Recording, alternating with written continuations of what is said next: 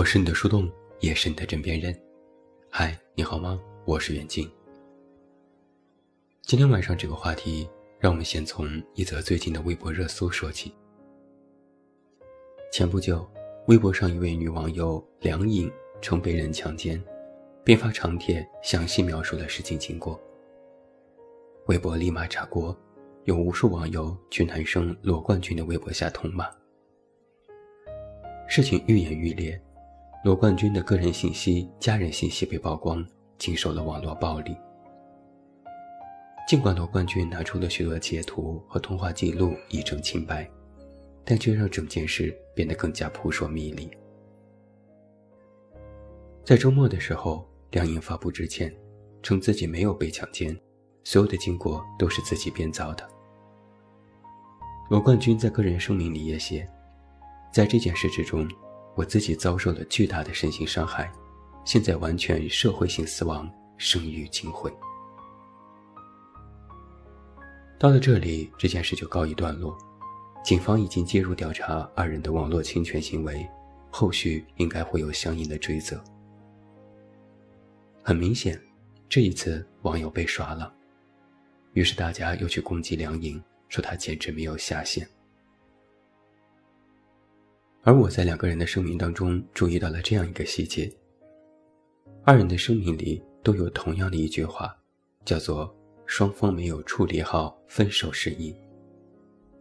意思就是，因为分手没有分好，所以才闹到今天不可开交的局面，造成了非常恶劣的影响。听起来有点可怕，对不对？弄成今天这样的结果，只是因为当初分手时没有处理妥当。让梁颖蒙了心，这才开始编排故事。到如今，双方当事人肯定都不好过。任何事情都是一把双刃剑，尤其是网络，你想刺向对方的那把无形的剑，实际上也在同时刺伤你自己。很难想象，这样的事情，只是因为一对普通的情侣分手搞出的一场闹剧。这实在是太魔幻了。不得不说一句啊，分手和谈恋爱一样，其实都是一门技术活。很多人会谈恋爱，恋爱的时候什么都会，会浪漫，会务实，会顾家，样样都好。但是，一个会谈恋爱的人，却不一定会分手。一旦两个人爱不下去了。绝大多数情况都是一方逐渐变得冷淡，而另一方因为对方的冷淡变得更加敏感。一个想要抽离，一个想要挽留。如果最终能够和平分手，自然是皆大欢喜。但只要稍微有一点拖泥带水，那么就指定后患无穷。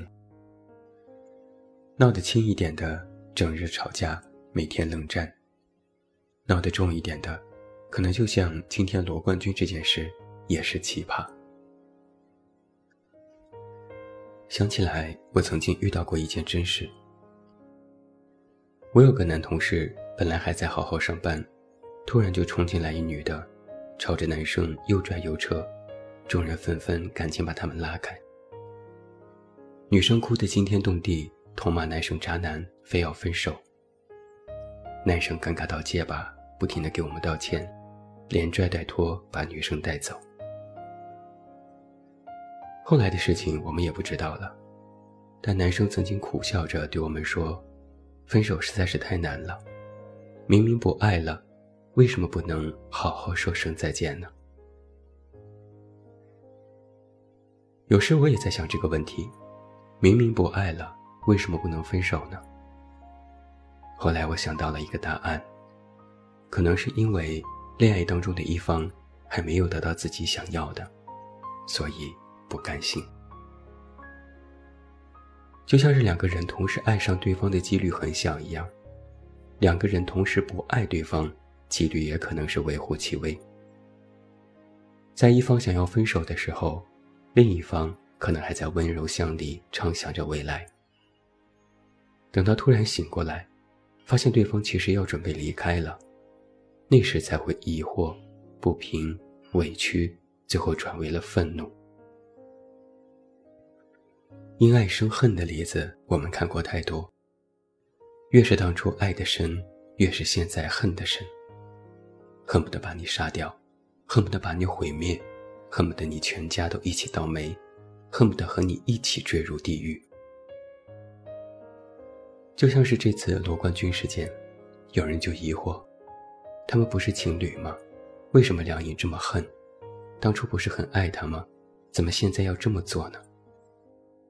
答案其实很简单，就是恨，爱里夹杂着恨，才会让恨更有理由。我见过许多分手没有处理好的人，他们没有办法选择放下，尤其是很多女生。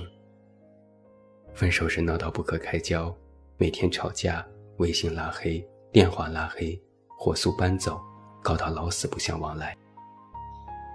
看似特别决绝，已经抱着再也不见的信念，但私下一个人的时候却是原形毕露。自己一个人痛苦，一个人回忆，再一个人折磨自己，反反复复去想分手时的各种细节，找到诸多原因。揣测为什么两个人会走到今天。想要走出分手的阴影，真的不是一件易事。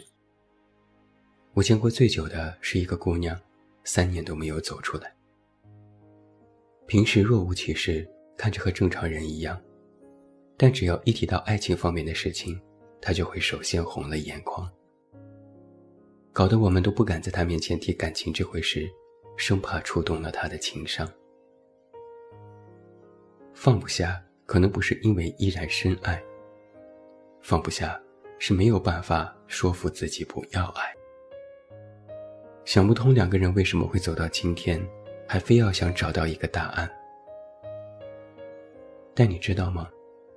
答案这件事，如果当下不明朗，以后会随着时间的推移更加扑朔迷离，光靠想是想不到的。而且爱情这回事儿啊。